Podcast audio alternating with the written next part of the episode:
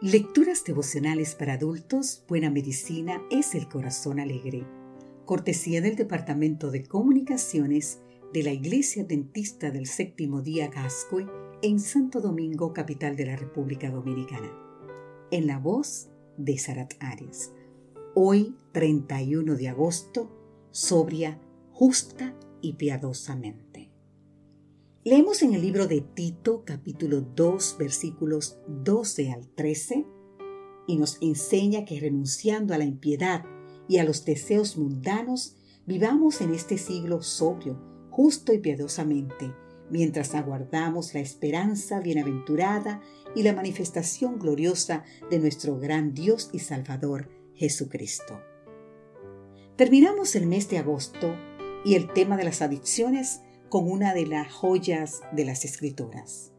En estos breves versículos, Pablo esboza lo que sus lectores deben evitar, la impiedad y los deseos de la carne, además de ofrecer la vía para resolver dichas tendencias, vivir sobria, justa y piadosamente en la esperanza del regreso de Jesús.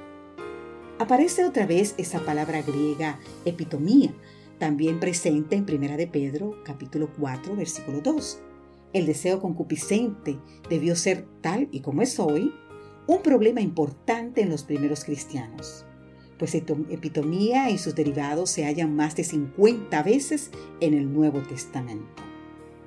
Es curioso que abarca conceptos relacionados con las adicciones, ansia, afán, compulsión, codicia y lujuria.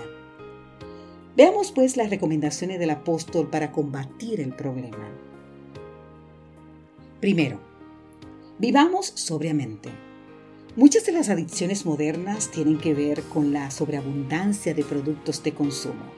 Por ejemplo, la adicción a la comida se incrementa con el exceso de alimento o la adicción al ordenador o computador se hace común cuando aparatos y conexiones a la red están disponibles a cualquier hora en todas partes. El apóstol nos insta a vivir de manera frugal aunque nuestros medios nos permitan el exceso. Así nos mantendremos protegidos de los deseos desmensurados. Segundo, vivamos justamente. La práctica de la justicia, la equidad, la igualdad, la generosidad, la bondad y el perdón son parte de la ética cristiana que sobrepasa las normas puramente humanas de conducta. Muchos enunciados del Evangelio como al que quiera quitarte la túnica, déjale también la capa, muestran estándares de conducta que solo son posibles en el amor de Jesús. La práctica de tales consejos nos mantendrán alejados del pecado y de las adicciones. Tercer lugar, vivamos piadosamente. Una vida de relación estrecha con Jesús, de oración, de meditación en las escrituras y de culto privado y colectivo también nos protegerá del pecado y de cualquier forma de adicción. Y por último, hagamos todo lo anterior en la esperanza. La esperanza, aún la no religiosa, es un factor de salud total puesto de manifiesto en múltiples estudios. Pero cuando esa esperanza está centrada en la manifestación gloriosa de nuestro gran Dios y Salvador Jesucristo, la cobertura es perfecta.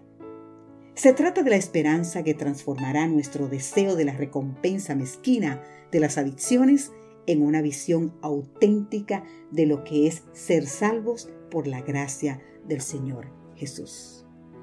Que Dios hoy, querido amigo, querida amiga, te bendiga. Amén.